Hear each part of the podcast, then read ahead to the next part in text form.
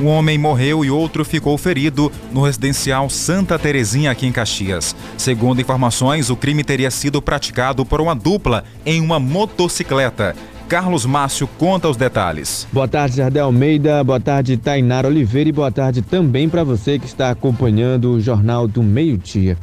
E mais um homicídio foi registrado na noite desta quarta-feira, dia 29, desta vez no residencial Santa Terezinha, aqui na cidade de Caxias.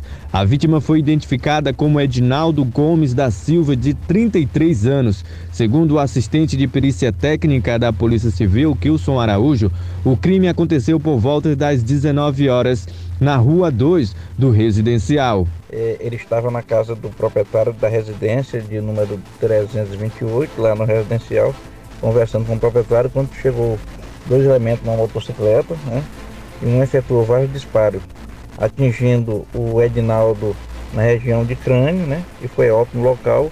E o Adão foi atingido, atingido é, no pé direito, salvo engano. Esse, quando eu cheguei, não se notava mais por ter sido levado por uma equipe para o hospital, mas passa bem, segundo o relato que, que me repassaram.